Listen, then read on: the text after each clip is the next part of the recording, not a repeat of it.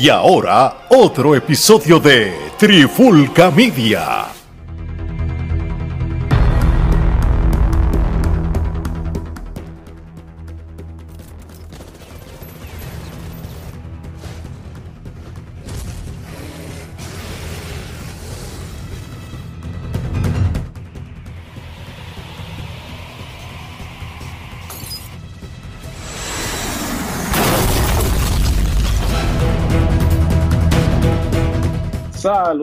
Bienvenidos a otra edición de Charlando de Cine y TV con este que les habla Gerardo Rodríguez y me acompañan nuevamente los otros dos miembros de la Trifulca, el ingeniero Alex Torres y el hombre que habla con la tableta Omar Omi Vázquez. ¿Qué es la que hay? Todo bien, mano. Aquí ya tú sabes, locos por hablar de esta película que, que no sé si es la conclusión de la saga o todavía sigue la super saga esta. No, definitivo. No, yo creo que, que realmente la vi sin expectativa porque, pues, como le dieron tanta promo en las redes sociales, y cuando digo las redes sociales, no es no ellos como tal, si la, la, la casa de películas, sino la gente como tal, pues, pues me llamó la atención, este, realmente una, una interesante precuela, por lo menos puedo empezar con eso. No, sin duda alguna, y entonces de la película que estamos hablando es de la película Prey, eh, que debutó en la plataforma de streaming Hulu.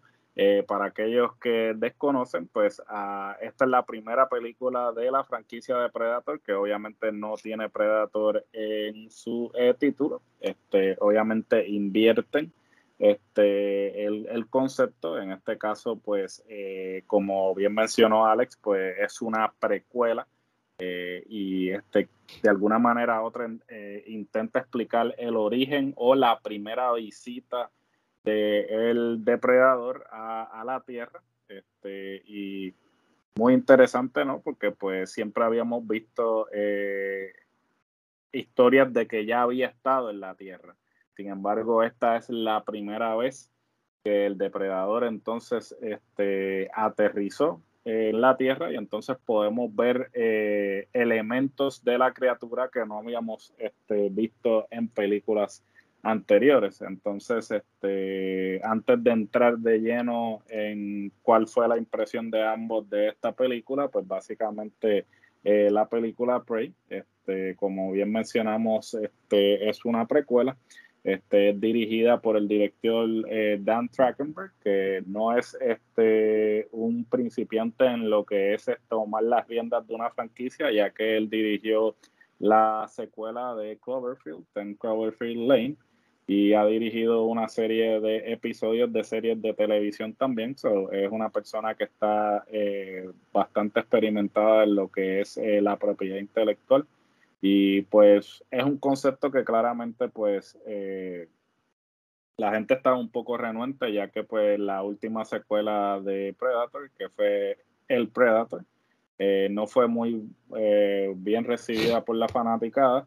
realmente fue una decepción ya que pues esta película era dirigida y escrita por Shane Black, que como ustedes saben y si no saben, fue el que escribió el libreto de la primera película, y Shane Black también es uno de los que eh, aparece en la primera película, este, como es el personaje que hace el personaje del nerd, es Shane Black, que fue el que eh, este, escribió el libreto de la película. Y entonces, eh, ¿cuáles fueron sus impresiones de la película? Este, empezamos contigo, Alex, que ¿Qué te llamó la atención? Este, ¿Cumplió con tus expectativas? Aunque ya mencionaste que fuiste sin ninguna.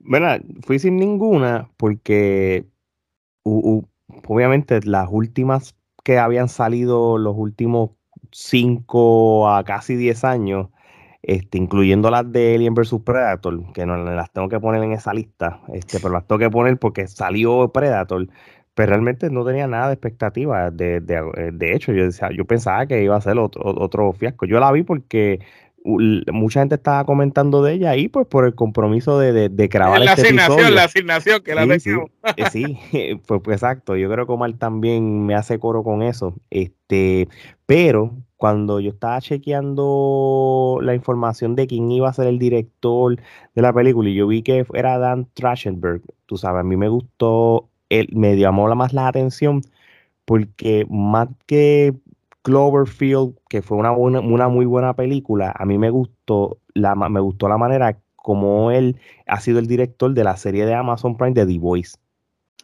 Esa eh, las tres temporadas han sido buenas. Eh, me gusta la manera que él, que las, las maneras locas, como la, la película Black Mirror también, que él también este, es que él tiene algo bien peculiar de cómo su, tiene su trademark y tiene su manera de, cómo dirigir y tú ves ciertas cosas y, y, por lo menos The Voice, que, que, que, es lo más reciente que él ha tenido antes de The Prey, pues pues ha, creado como tal reputación. Y, y, no se equivocaron, mano. Obviamente nosotros al final vamos a nuestra, nuestros quenepas, pero este Rotten Tomatoes le dio un 93% de, de, de, Certified Fresh. Esto no es que, que y, y, para hacer una película de Predator, ¿verdad? me encantó. Por lo menos te lo voy a decir desde ahora. Eh, Omar, ¿cuál fue tu impresión?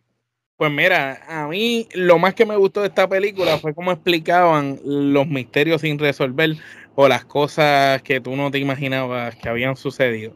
Por ejemplo, en la Predator 2, que es la de Danny Grover, es que se llama, ¿verdad? Eh, al, final, cuando él mata al Predator y de momento aparece un montón de Predator en ese cuarto o en esa cámara que él estaba, que realmente era parte de la nave, para ese momento, cuando ya salen todos esos Predators, que se van a llevar el, que había muerto, eh, de momento hay uno que lo mira y él piensa que lo van a matar y tira la pistola al piso, como que se rinde prácticamente, pero a él le tiran un rifle. Y cuando le tiran ese, como que esa escopeta chiquita o ese, esa pistola que le tiran, él la coge y dice una fecha de mil y pico. Esa es la misma escopeta que en esta película salen con los que los que estaban con los indios estaban tratando de matar a, al Predator y ese es el Predator que se la lleva. Tú sabes, de cierta manera te están dando, enlazando de que, ok, desde ya, desde esa época fue la primera visita, como bien tú mencionaste en la introducción, porque ya esa pistola tú la viste en la segunda película. Pues cuando empiezan a utilizar, porque lo más brutal de una precuela es que te ate con las cosas que ya tuviste. Y si no te saben explicar esas cosas que ya tuviste de dónde provenieron, pues, pues no, no sirve como precuela.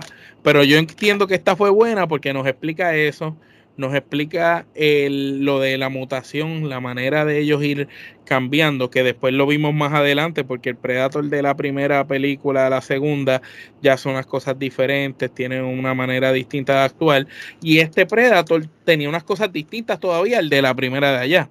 Aunque tienen similitudes, es como que sigue evolucionando cada vez, cada vez, cada vez más, porque aprende rápido, como lo descubren en una de las últimas de Predator, y acá en esta de los indios, me gustó eso, me gustó la actuación de la muchacha, pienso que la muchacha se votó, si hay que... hay, hay pocas películas que los actores no dicen mucho, pero que sus gestos y su manera de actuar este, llevan a la película más allá. Solo se me, me acuerdo de películas de Tom Hanks como Castaway, que el tipo estaba solo literal en una isla y te hizo una super película. Y la otra del tipo este que se me olvida el nombre de la película, estuvo encerrado casi toda la película en una cabina de teléfono. Este, son películas así que, que los actores no tienen mucho con qué trabajar, pero te, dan tanto a la misma vez. La actuación de la muchacha fue espectacular y, pienso que estuvo cool la dinámica como trabajaron el concepto de los indios y, y todo cómo fue explicando la serie. Obviamente, pues sí sigue todavía como que ese misterio, porque tampoco es que lo explicaron completamente. No sé si va a haber una, una Prey 2 que nos expliquen entonces de dónde, eh, eh, a dónde van ellos, la nave y todo eso. Bueno, qué bueno que mencionaste eso porque eso precisamente iba a ser mi próxima, este, mi próximo tema. Como bien mencionaste, pues vimos la pistola que le entregan a Danny Glover en la secuela de la película. Entonces uno se pregunta cómo entonces la pistola llega a la posesión de los Predators nuevamente, porque pues obviamente sabemos que esta pistola pues la tiene Naru. Eh, sin embargo, eh, esto fue un detalle que por alguna razón este, descubrí eh, antes de leerlo. eh, porque ya pues Marvel nos ha acostumbrado. Tú sabes que yo lo, tú sabes que yo lo descubrí porque como tú nos diste de asignación antes de ver Prey, vean las demás, pues yo las vi todas y las tenía frescas en la cabeza. Claro, tenía frescas. Cuando, estoy viendo Prey, yo veo la pistola y lo primero que hago es, esa no fue la pistola que este le dio a aquel. Y rápido revisité la otra y pues dije, mira, sí, es la misma. Definitivo, y entonces este al uno ver Marvel, pues uno ya está acostumbrado a que pase algo en los créditos. Entonces yo me quedé viendo los créditos. Entonces en los créditos hay unas caricaturas como si fueran este jeroglíficos o las imágenes que hacían este los indios y resulta ser que es animado. Entonces si tú sigues viendo, pues obviamente te va eh, explicando los sucesos de la película en animación, pero cuando finaliza esa secuencia, ves que llegan tres naves y los indios están viendo este que llegan esas tres naves. Esto quiere decir que viene otra que viene otra más. Si es que aprueban una secuela, pues entonces la secuela entonces lidiaría con el regreso, pero esta vez obviamente eh, vendrían en, en más cantidades y habría que ver entonces si ahí pues los Predators aprenden de la experiencia de ese primero que vino y entonces ya vienen en manada la próxima vez y entonces pues habría que ver cómo la tribu enfrenta eh, a los predadores en ese momento. Eh, claro está, pues este también hay que ver hay, ha habido una controversia en línea en cuanto a cómo fue que pues la protagonista pudo derrotar este al Predator si ella pues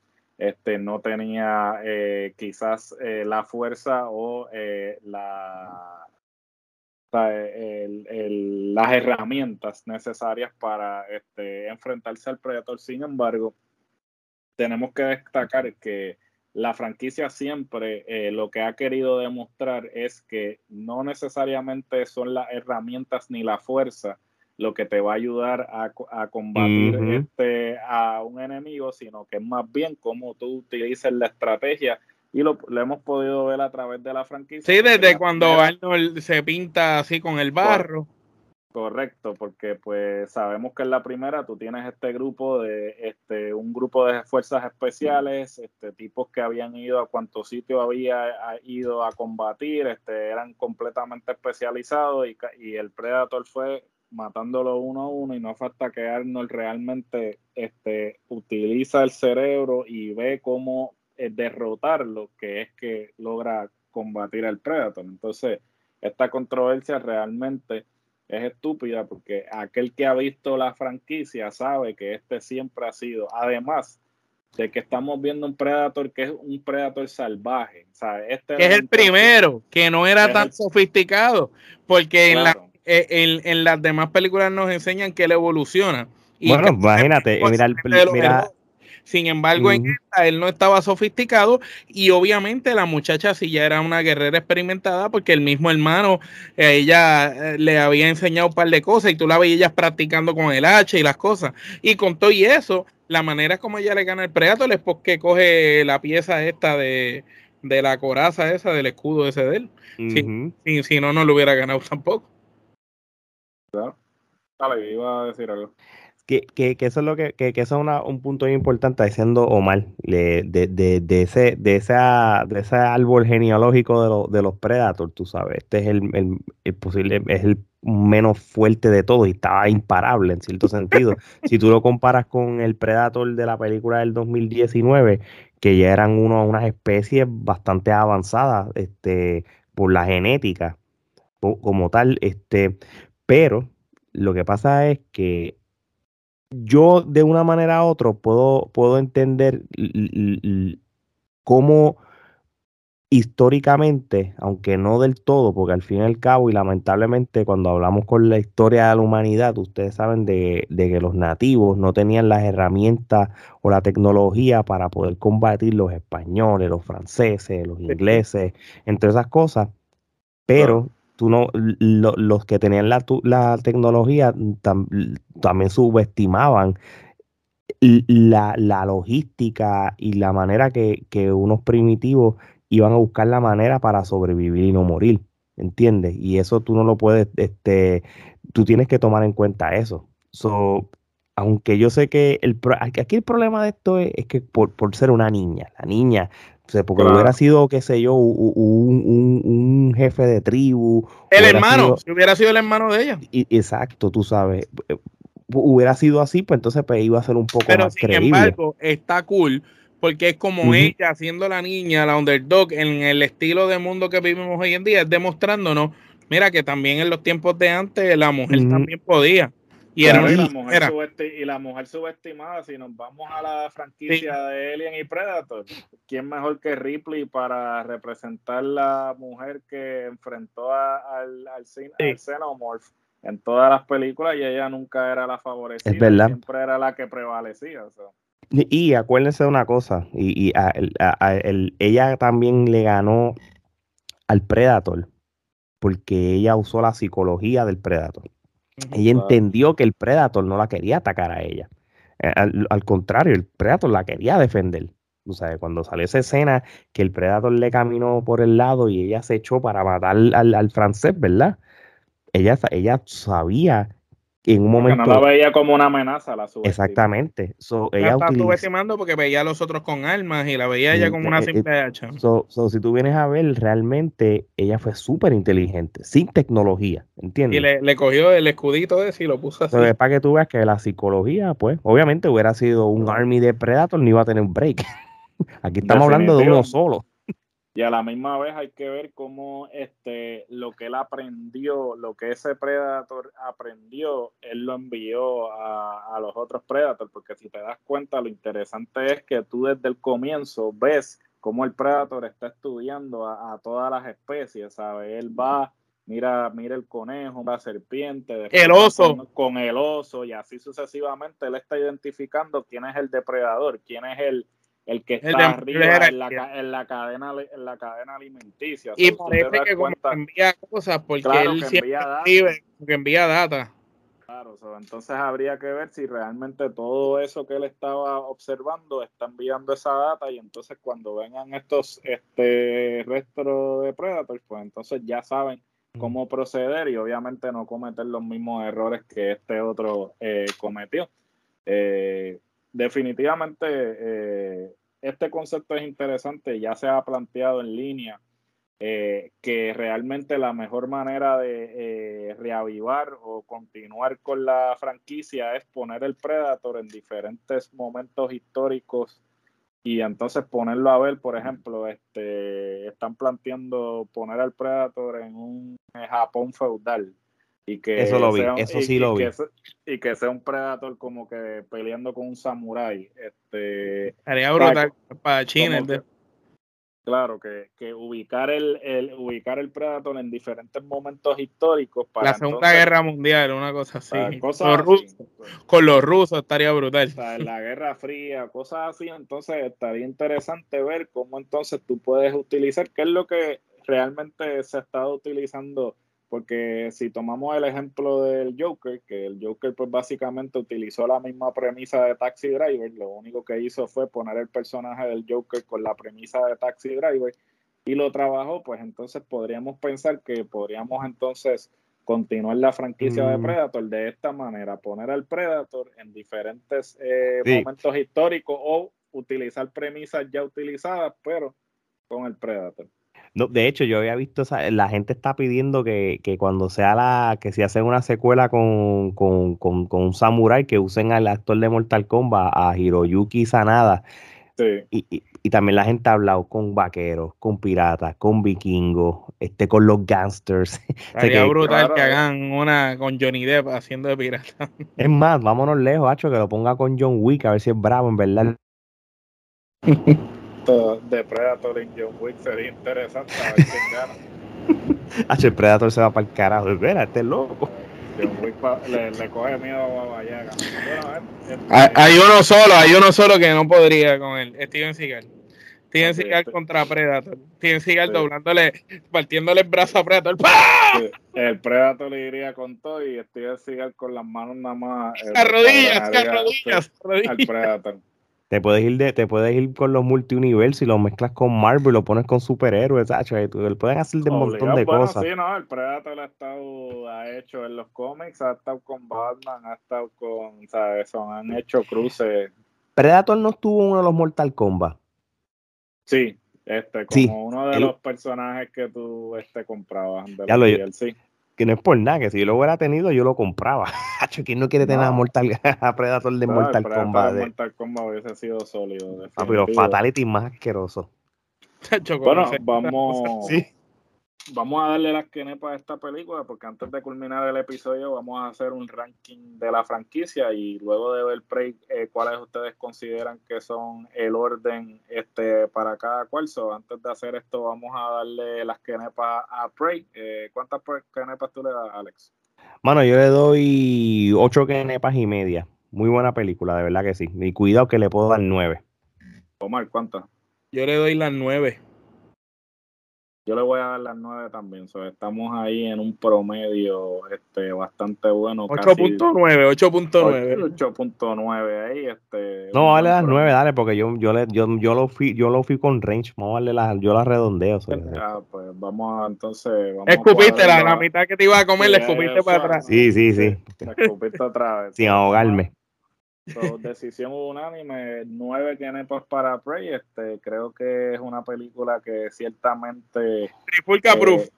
Trifulca a proof. Este, aquí no hay tomate, aquí no hay estrella, aquí no hay empanadillas, nada de eso. Aquí las kenepas son las que predominan. Son nueve kenepas para Prey. Entonces, antes de culminar con este episodio, eh, como dije, vamos a estar haciendo el ranking de las eh, cinco películas de Predator hasta el momento. No voy a tomar en consideración las de Alien vs Predator. Por favor, no.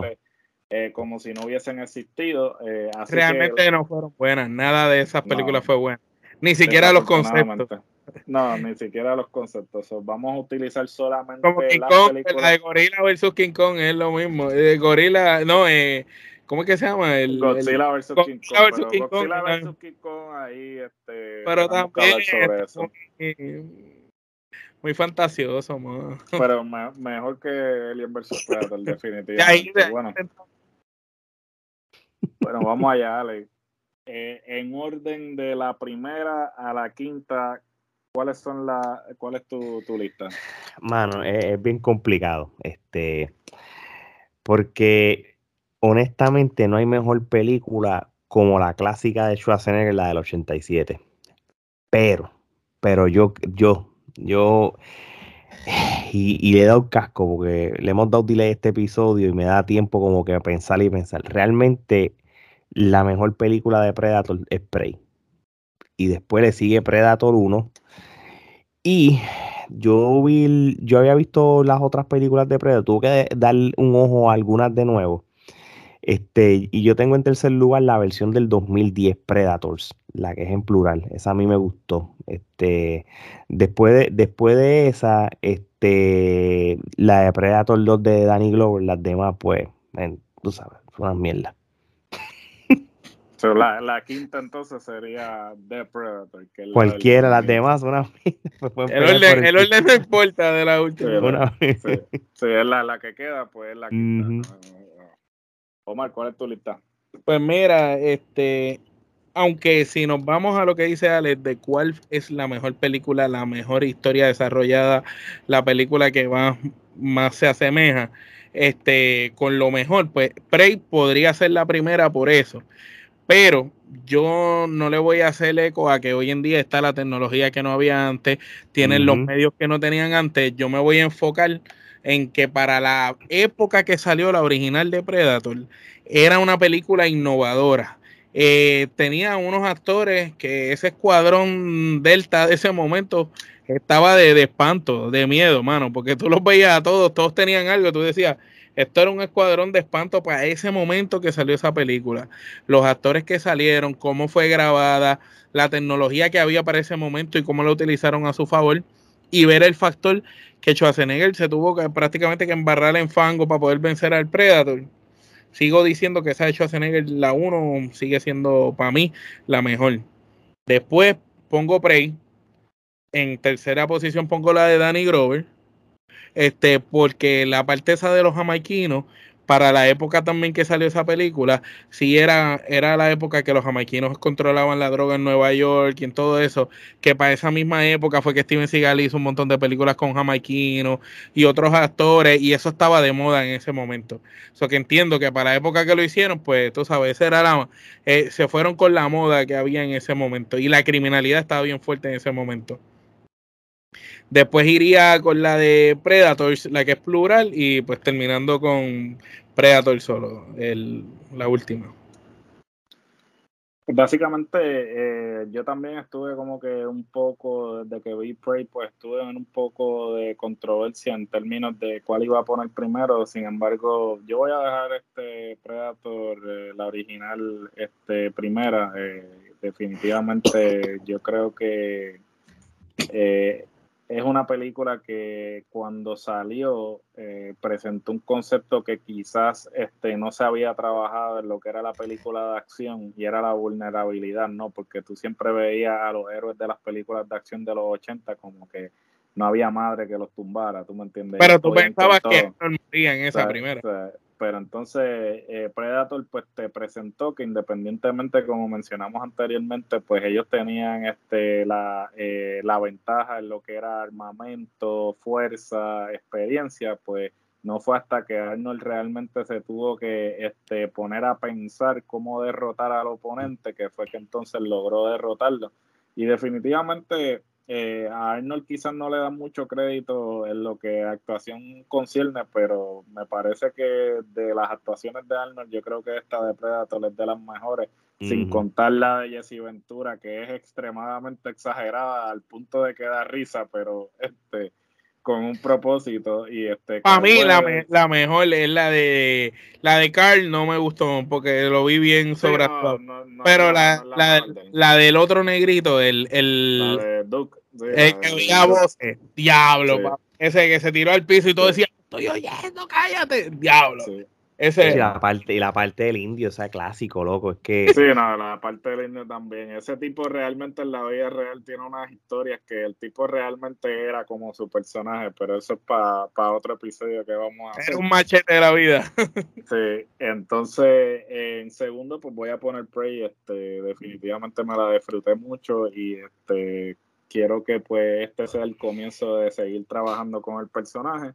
En tercero voy a poner Predators. Este, Predators yo la vi en el cine, eh, me la disfruté mucho. Este, me pareció que realmente no le dieron la atención en ese momento que quizás amerita.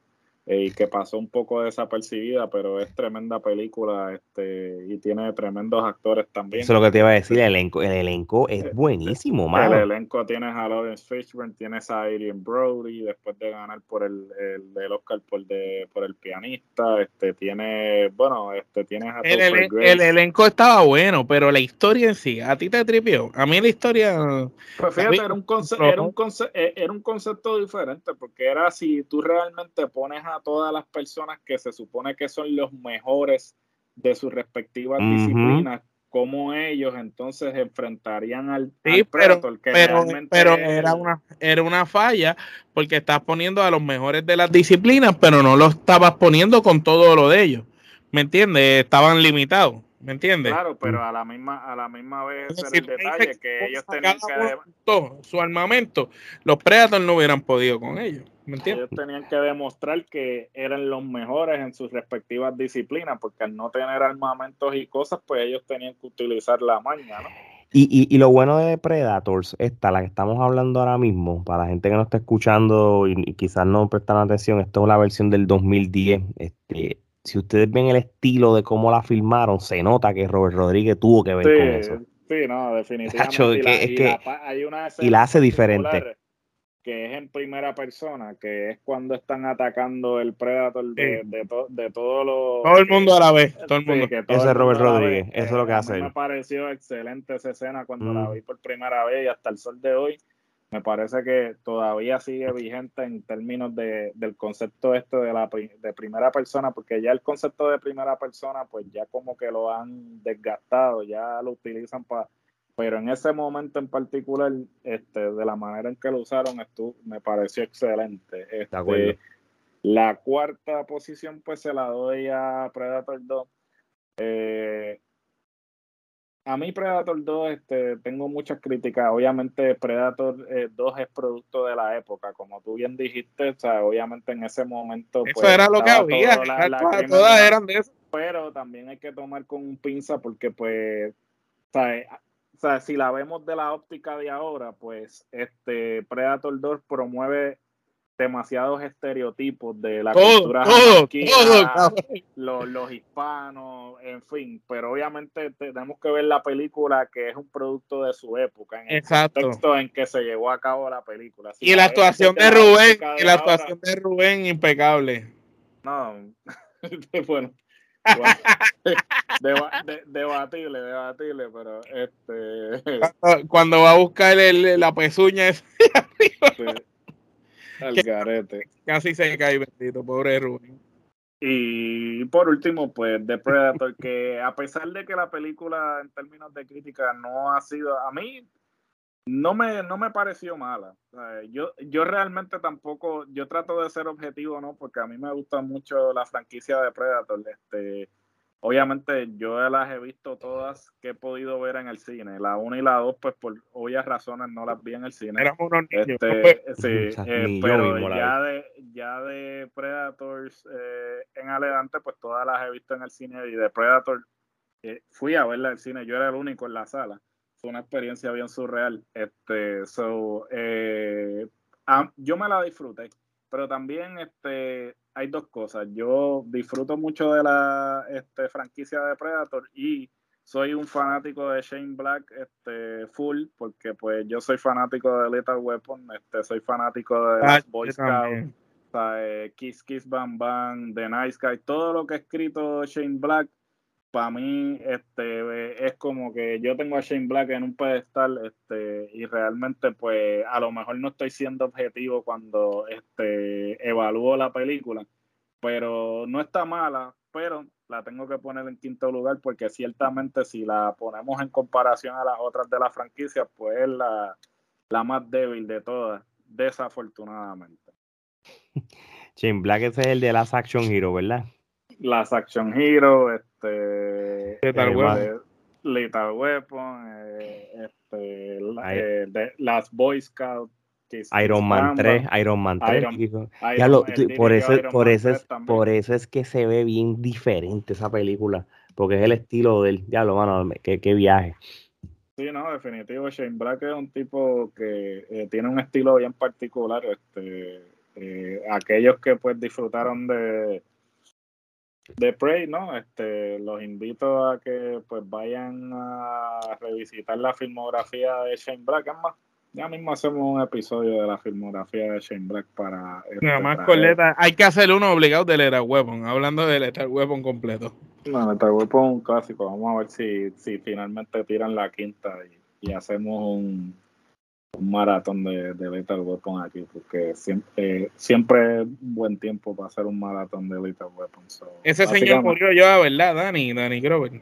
No, Dani Grover está vivo, todos están No lo mate, no lo mate, no lo mate. El que se murió fue Richard Donner hace poco, que pues tenía noventa y pico años ya, el director, este, pero Mel Gibson, Danny Glover, todos están vivos, gracias a Dios. Pero, pero, pero si la hacen, ¿cómo podría ser ahora? Porque ya estos viejos... Pues, ellos, pues, lo mismo que hacen siempre, ellos pasan, ellos la batuta. Papi, si Harrison Ford estuvo grabando los otros días la otra Indiana Jones. Pero sería Mel Gibson todavía como Danny Grover, empezando con un muchacho nuevo y yendo a buscar a Danny Grover a la casa a pedirle consejo o algo así. Tendría que ser. Sería algo así porque pues ya tú no podrías justificar que Danny Glover esté todavía de policía, yo todavía, yo te voy a decir una cosa, cuando tú ves que fue un pase de batón o un pase como que ya no podemos más, esa escena de Jelly contra ellos. Ah, le dio una pela a los dos. Papi, ellos, es, que, es, que, es que eso está brutal, como ellos estaban cagados, como que puñeta, vamos a pelear con estos dos. Sí, no, eh, eh, fue demente. Esa, esa, escena quedó cabrón. Yo creo que una de las mejores escenas de todas las Lethal Weapon fue esa, la, el reality check como que nos jodimos. Sí, sí para que Lee estaba en todo su apogeo. En ese mano.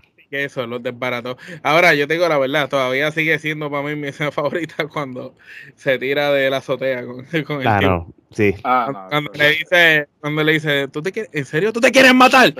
¡Pam! Y se tira. Y cuando se mete de abajo Danny Grover con él y le da la pistola y dice, ¿tú te quieres matar? Mátate con mi pistola. Cuando ve que lo va a hacer, le dice, no, tú estás loco.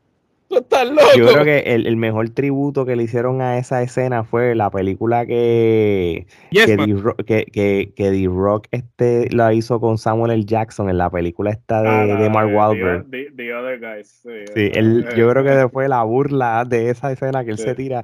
Sí, se tira. Sí, esa, esa escena está. El vacilón. esa escena estuvo bueno.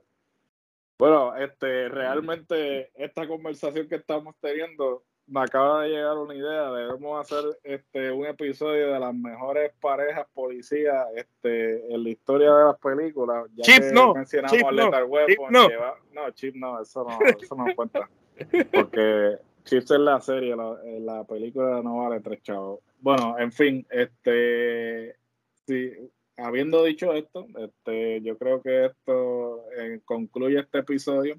No sin antes recordarle que nos sigan en todas las plataformas de podcast este, actualmente disponibles para que nos escuchen. Este, si nos quieren ver, este, suscríbanse al canal de YouTube eh, para que reciban las notificaciones de todo lo que estamos produciendo, al menos cinco contenidos a la semana eh, la mercancía. Pueden pasar por teespring.com slash la trifulca.